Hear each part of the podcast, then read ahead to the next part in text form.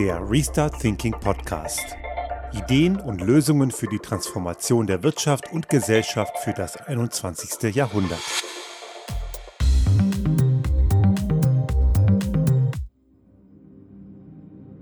Die Folge 142 an diesem winterlichen, eingeschneiten zweiten Advent hier im Leuterstahl. Und ich möchte den heutige, die heutige Folge zum Anlass nehmen, ein bisschen auf den Konservativismus zu reflektieren und gerade im Kontext von dem, was hier in Österreich gerade in den letzten Wochen und das gipfelte ein bisschen in der laufenden Woche hier kollabiert ist. Das System Kurz ist ein Trümmerhaufen und dass es so kommen musste, war für viele kritische Geister, zu denen ich mich hier auch zählen darf, absehbar.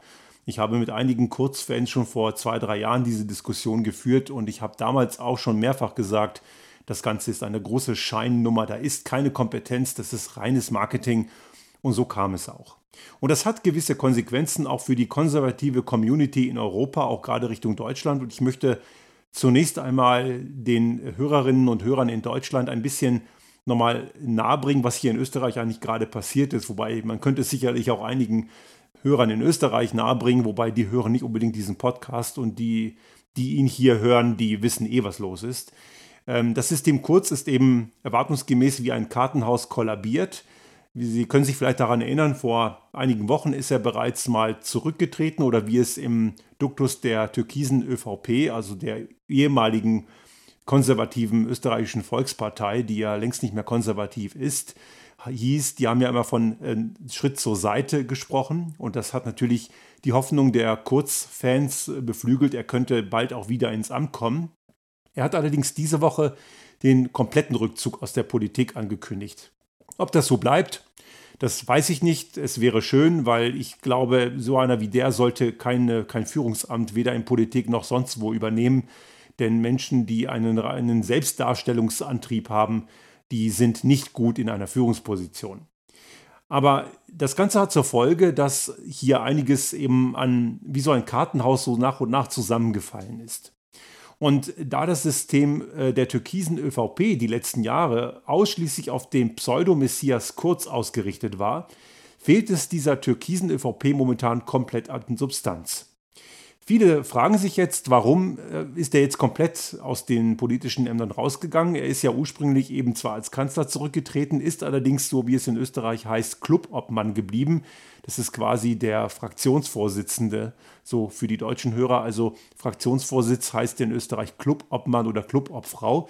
Ein Club ist immer eine Fraktion im Nationalrat. Und dieses Amt hat er weiter inne gehabt. Er ist auch weiterhin Parteivorsitzender geblieben. Und auch das hat er jetzt so heißt es diese Woche, zurückgelegt und möchte sich komplett zurückziehen. Es besteht jetzt also durchaus die Annahme, dass der Grund ist, dass die Partei das, den Eindruck nicht los wird, dass die nächsten Jahre einfach zu unruhig werden. Er ist ja Beschuldigter in einem Strafverfahren, in dem es um Korruption und Veruntreuung von Steuergeldern geht. Da gibt es ja verschiedene Chats, die irgendwann beschlagnahmt wurden von der WKSTA, die Wirtschafts- und Korruptionsstaatsanwaltschaft. Und die werten das so nach und nach aus. Und es ist ja eben, es wird ja Anklage irgendwann erhoben. Und dann wird man sehen müssen, ob einer wie Sebastian Kurz auch juristisch zur Rechenschaft gezogen werden muss. Aber eines kann man schon jetzt sagen, er ist moralisch auf jeden Fall verurteilungswürdig. Denn das, was er die letzten Jahre hier abgezogen hat, ist natürlich keineswegs etwas, was man von einer Person in Führungsverantwortung erwarten würde. Und wenn Sie dann immer sagen, ja, Sie sind ja für das Land und Sie stehen für dem, Sie dienen dem Land und der Bevölkerung, dann kann ich das hier überhaupt nicht erkennen, auch all die Jahre davor nicht. Und gerade jetzt in der schlimmsten Phase der Pandemie verpissen sie sich alle und ähm, man gewinnt so ein bisschen den Eindruck, als ob die Ratten das sinkende Schiff verlassen. Denn es ist ja nicht nur Sebastian Kurz, der diese Woche die Segel gestrichen hat, es sind ja noch ein paar andere mehr.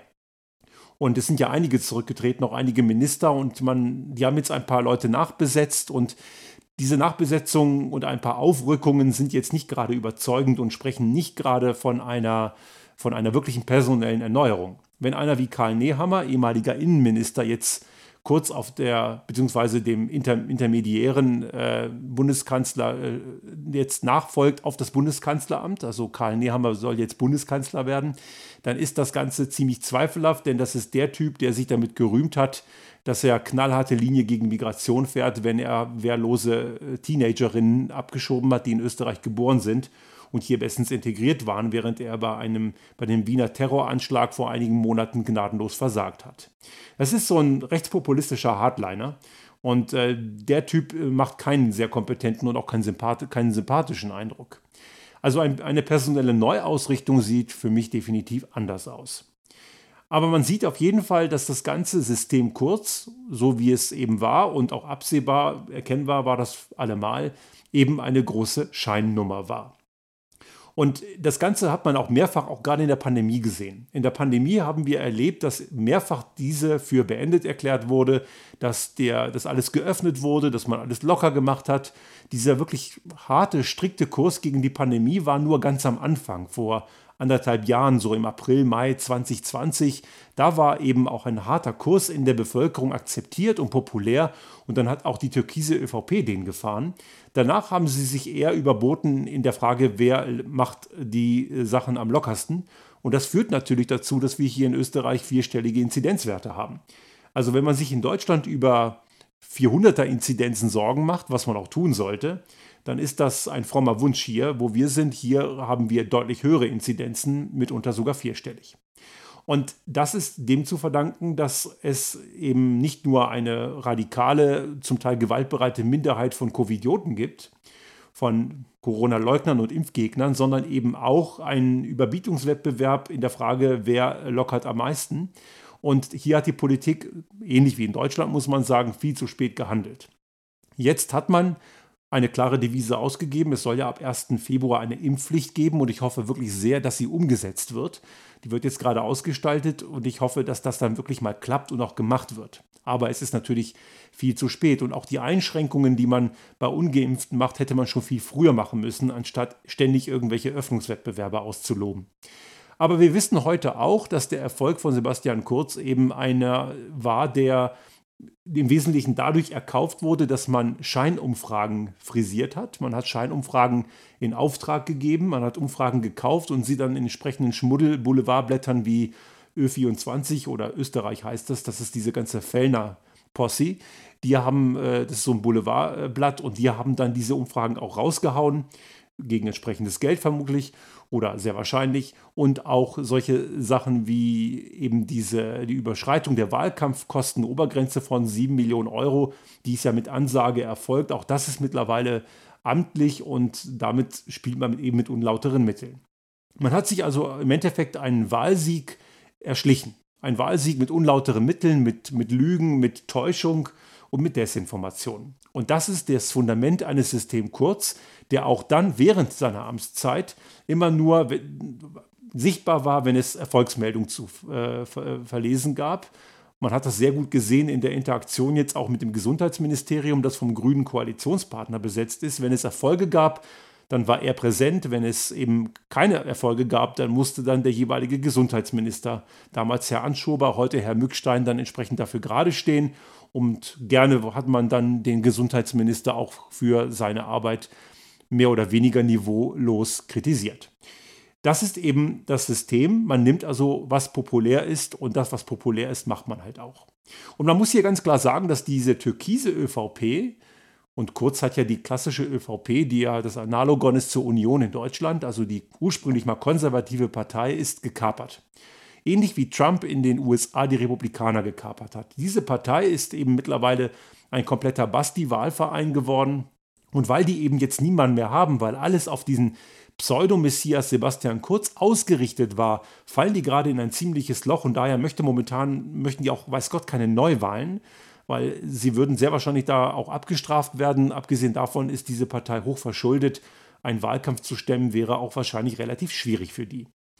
Es gibt natürlich heute immer noch einige, auch Journalistinnen und Journalisten und so einige andere Basti-Fangroupies, die ihm noch immer huldigen und hinter diesem ganzen äh, kollabierenden Kartenhaus natürlich wieder eine böse Verschwörung der ominösen linken Kräfte sehen, wer auch immer die sein sollen. Und äh, die sehen natürlich immer Schuldige, aber das kann man ganz klar verbuchen in die Richtung Unfähigkeit, sich selbst zu reflektieren und sich einzugestehen, dass man einige Jahre kompletten Blödsinn hinterhergelaufen ist. Es wäre allerdings eine Stärke. Also sollten die das hören, diese besagten Leute, nehmen Sie sich ein Herz und seien Sie stark und stehen Sie zu Ihren Fehlern. Das ist der erste Weg zur Besserung. Also Fehler einzugestehen ist keine Schande. Letzten Endes hat das allerdings auch ganz massive Konsequenzen auf die Struktur der Parteienstruktur hier in Österreich, denn eine konservative Partei gibt es hier erstmal momentan nicht mehr. Die ÖVP war es mal. Ob man konservativ mag oder nicht, kommen wir gleich zu. Aber die Frage ist letzten Endes, wo ist das Konservative hin? Diese türkise Struktur, diese türkise ÖVP und türkis deswegen, das sollte man vielleicht für die Hörerinnen und Hörer in Deutschland nochmal kurz erläutern. Die Farbe schwarz war mal die ÖVP und äh, unter Kurz haben sie das ganze Türkis angemalt. Das sollte so ein bisschen zeigen, so der neue Stil. Man wollte ja nicht mehr irgendwie streiten, man wollte irgendwie alles besser machen. Die haben im Prinzip das, was vorher mies war, einfach nochmal perfektioniert und haben es noch schlimmer gemacht. Und das ist dann Türkis. Und vielleicht ist es Zufall, aber dieses Türkis hat ja Blauanteile und Blau ist ja das neue Braun.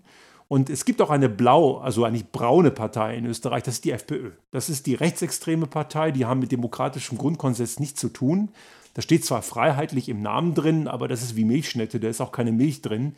Da gibt es also keine Freiheit. Das ist eine rechtsextreme Partei, deren Vorsitzender leugnet die Corona-Pandemie und das ist einfach ein Typ, der eine stramm faschistische Einstellungen hat. Und diese rechtsextreme Partei, die ist außerhalb des demokratischen Diskurses. Allerdings muss man sagen, leider, und das ist ein Problem in Österreich, ein stark gesellschaftliches Problem, mit circa 20 Prozent der Wahlberechtigten bei gewissen Leuten anerkannt, wo man sich fragt, wo ist da die Aufklärung geblieben? Das ist also wirklich eine Schande für gewisse Teile dieser Gesellschaft, dass da 20 Prozent diese rechtsextreme Partei wählen. Aber diese türkise ÖVP hat Teile dieser Position übernommen. Und ich würde diese türkise ÖVP zwar nicht als rechtsextreme Partei bezeichnen, aber als rechtspopulistisch allemal. Denn gerade im Punkto Migration haben sie extrem viele Positionen übernommen, wo auch eine deutsche AfD, die auch klar rechtsextrem ist, auch noch applaudiert. Und da muss es einem Sorgen machen, wenn man Applaus aus so einer Ecke bekommt. Es hätte Sebastian Kurz auch Sorge machen müssen, als er damals von einem Typen wie Donald Trump Applaus bekommen hat, denn auch das ist kein Lob, im Gegenteil, das ist definitiv ein Makel. Und da sollte man definitiv sich mal Gedanken machen, wo man falsch abgebogen ist. Das bedeutet also, der Konservativismus in Österreich ist ausgehöhlt. Und es ist ein bisschen das passiert, was äh, Daniel Sieblatt und Co-Autoren in dem Buch How Democracies Die 2018 erschienen, Harvard-Politologe, äh, die haben das mal im Kontext der USA mal analysiert, wie Demokratien in Gefahr kommen, wenn Konservative ihre, ihre Werte verraten und ins Rechtspopulistische und in Teilen Rechtsextreme abdriften.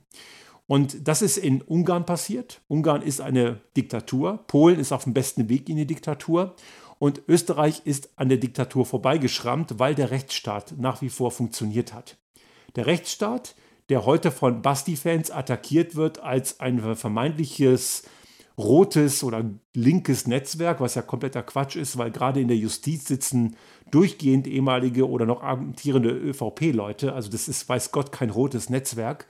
Aber die Justiz scheint nach wie vor intakt zu sein. Und weil der Rechtsstaat funktioniert hat, ist die Diktatur hier abgewendet worden.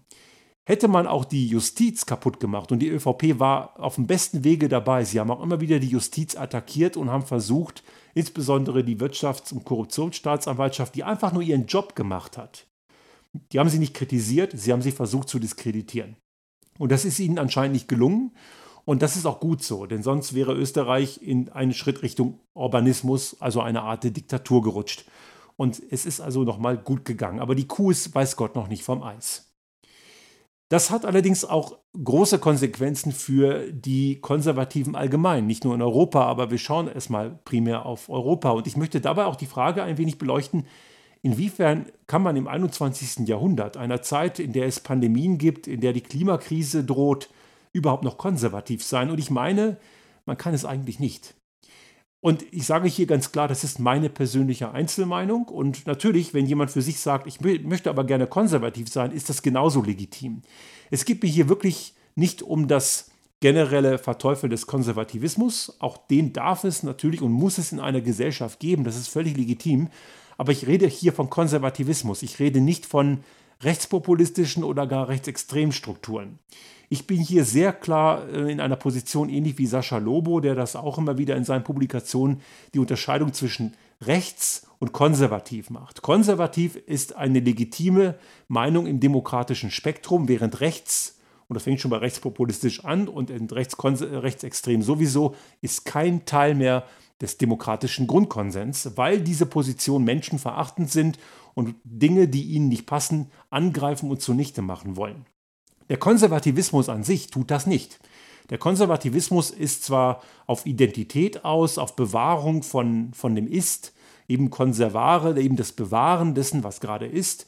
Das ist ein legitimer Ansatz in einem pluralistischen System. Aber ich glaube, dass es schwierig ist, im 21. Jahrhundert konservative Positionen zu vertreten, weil sie den umgebenden Strukturen nicht mehr adäquat sind. Aber das ist eben eine Meinung und das sage ich hier sehr deutlich. Nicht, dass mir jetzt jemand sagt, ähm, ich würde jetzt hier in irgendeiner Art und Weise ähm, gewisse Meinungen untergraben. Nein, konservativ darf es geben. Ich teile es nur nicht und ich möchte an dieser Stelle auch klar formulieren, warum. Ich meine, dass wir im Kontext der Klimakrise, aber auch dieser Pandemie nicht, es uns einfach nicht erlauben können, Dinge zu bewahren. Wir brauchen mittlerweile, muss man sagen, weil wir jahrzehntelang gepennt haben, sehr, und ich sage es mal ganz klar, diesen Begriff radikale Veränderungen. Radikal ist nicht immer schlecht, manchmal brauche ich sehr tiefgreifende Veränderungen. In Deutschland mit der Ampelkoalition werden diese vermutlich nicht kommen. Ich muss ehrlich sagen, die Grünen haben mich da ziemlich enttäuscht, jetzt auch bei den Koalitionsverhandlungen. Vielleicht werde ich in den nächsten vier Jahren eines Besseren belehrt, aber wenn ich jetzt sehe, was da an Rückschritt schon jetzt sichtbar ist, und das ist sicherlich hauptsächlich durch die FDP, und äh, die Verkehrswende zum Beispiel ist abgesagt, die wird es nicht geben. Wir, Deutschland bleibt da in der Steinzeit stecken. Aber das ist definitiv etwas, was mir Sorge bereitet. Denn das Problem ist, dass die Physik der Natur, dieser Planet Erde, der kümmert sich halt nicht darum, was wir marketingmäßig oder in irgendwelchen Diskussionsstrukturen oder in irgendwelchen politischen Ausrichtungen so diskutieren. Das ist diesem Planeten einfach egal. Die Natur folgt ihren Gesetzen. Und dieser Ablauf, und ich traue mir als Naturwissenschaftler da eine gewisse Prognose zu, dieser Ablauf passt nicht zu konservativen Denkmustern weil wir müssen Dinge einfach so tiefgreifend verändern, dass sie unter Umständen auch nicht populär sind. Ich glaube am Ende für uns alle besser. Veränderung ist ja nicht negativ und auch Verzicht ist nicht immer negativ. Verzicht kann durchaus was Gutes sein. Und dieses Verzichten, Verändern und tiefgreifende Veränderungen wird ja gerade im konservativen Lager sehr stark abgelehnt, was ja natürlich auch die Natur von Konservativismus ist. Konservativismus ist würde ich sagen, das Gegenteil davon ist Progressivität. Und ich würde mich jetzt nicht unbedingt im politisch linken Spektrum verordnen. Ich halte auch nichts von diesen Links-Rechts-Klassifizierungen. Ich würde mich als progressiv bezeichnen. Ich glaube, wir müssen Veränderungen mehr wagen. Diese Veränderungen sind leider nötig geworden. Und es wäre natürlich besser gewesen, die Veränderungen würden in kleineren Schritten passieren. Natürlich, kleinere Veränderungen tun immer viel weniger weh, sind weniger unkomfortabel. Aber ich frage mich, ob wir gewisse Dinge heutzutage noch wirklich so langsam verändern können. Weil die Eingriffe, die wir mittlerweile gemacht haben im Bereich des, der natürlichen Nische, die wir Menschen im Rahmen der Klimakrise zum Leben brauchen, die sind mittlerweile so gravierend, dass wir uns gewisse Dinge einfach nicht mehr erlauben können. Wir müssen gewisse Dinge nachhaltig und tiefgreifend verändern. Und auch diese Pandemie wird man nicht bewahren und stoppen. Nein, bewahren wollen wir sie ja gerade nicht. Wir werden diese Pandemie nicht stoppen, wenn wir versuchen, möglichst viel zu belassen, wie es ist. Ich freue mich in der Tat, dass auch in der FDP mittlerweile der Gedanke einer Impfpflicht nicht mehr ganz so fremd ist, ähm, weil, wie gesagt, das ist ja kein Impfzwang, das ist eine Impfpflicht. Und ich glaube, wir kommen nicht mehr drum herum. Wir haben natürlich auf Freiwilligkeit, auf Aufklärung gesetzt. Und das ist auch etwas, was grundsätzlich zu begrüßen ist. In erster Instanz ist es immer am besten, wenn Menschen aus eigener Überzeugung einen Schritt gehen. Aber wir wissen auch, und das wissen wir nicht erst seit der Pandemie, das ist bei der Klimakrise genauso, wir werden gewisse Menschen nicht mit Aufklärung und mit Argumenten erreichen. Wir müssen, müssen gewisse Menschen im Zweifelsfall zu etwas zwingen oder wir müssen ihnen ihr Verhalten möglichst unattraktiv machen, weil ihr Verhalten vielen anderen eben schadet. Im Kontext der Klimakrise haben wir das ganz genauso. Wenn jemand mit einer übermotorisierten Dreckschleuder durch die Gegend rasen will, dann muss man ihm das Rasen erstmal verbieten, tempolimitär, sofort. Das ist überfällig. Gerade weil es eben nichts kostet und dafür unheimlich viel bringt. Mindestens zwei Millionen Tonnen CO2-Emissionen pro Jahr eingespart. Das ist eine ganze Menge. Und man muss vielleicht irgendwann auch mal darüber reden, dass solche übermotorisierten Dreckschleudern einfach mal eine fünfstellige Summe Steuer im Jahr kosten müssen, weil sie so dreckig sind, weil sie so schädlich sind, weil sie die Umwelt zerstören. Wir müssen hier aufpassen, dass dieser Freiheitsgedanke nicht missbraucht wird. Freiheit bedeutet nicht, dass jeder tun und lassen kann, wie er oder sie will. Das ist nicht Freiheit. Wenn jeder macht, wie er will, haben wir Anarchie. Und das ist keine gute Idee. Dann gewinnt nämlich immer der, der in dem Moment der Stärkste ist. Freiheit bedeutet, dass es auch Grenzen gibt. Grenzen sind dort, wo die Freiheit anderer eingeschränkt wird. Das bedeutet aber auch, dass wir, wenn äußere Faktoren wie eben natürliche Einflüsse uns anfangen immer mehr und mehr einzuschränken, weil wir diese Einflüsse so erzeugt haben durch unser Verhalten, dann müssen wir uns neue Grenzen setzen. Und dieses neue Grenzen setzen bedeutet, Dinge maßgeblich zu verändern.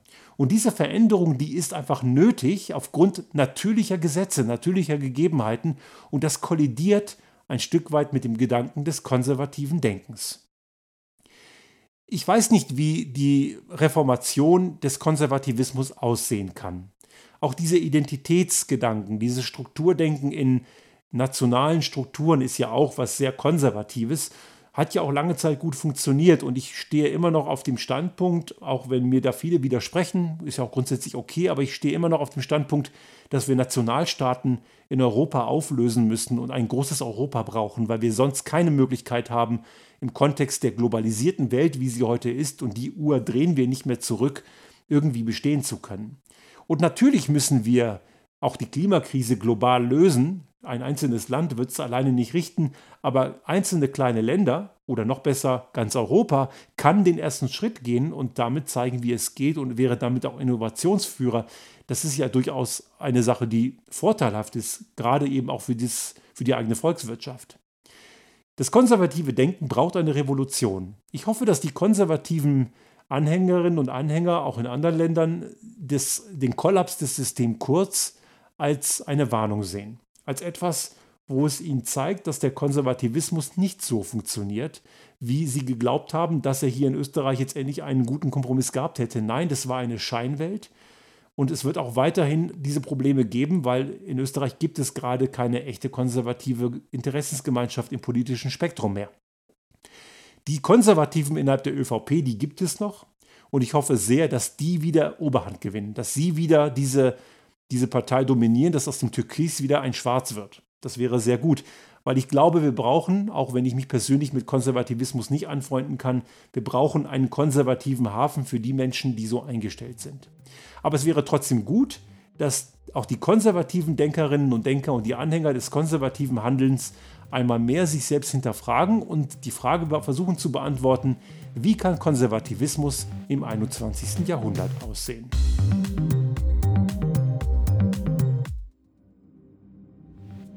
Sollte Ihnen unser Podcast gefallen haben und Sie auch künftig keine Folge verpassen wollen, dann abonnieren Sie uns einfach auf den gängigen Kanälen wie zum Beispiel iTunes, Spotify oder anderen Podcast-Hostern oder auch auf unserem YouTube-Kanal finden Sie immer mit dem einen Tag Verzögerung die aktuelle Folge unseres Restart Thinking Podcast und selbstverständlich freuen wir uns in Zeiten der Aufmerksamkeitsökonomie über das eine oder andere Like.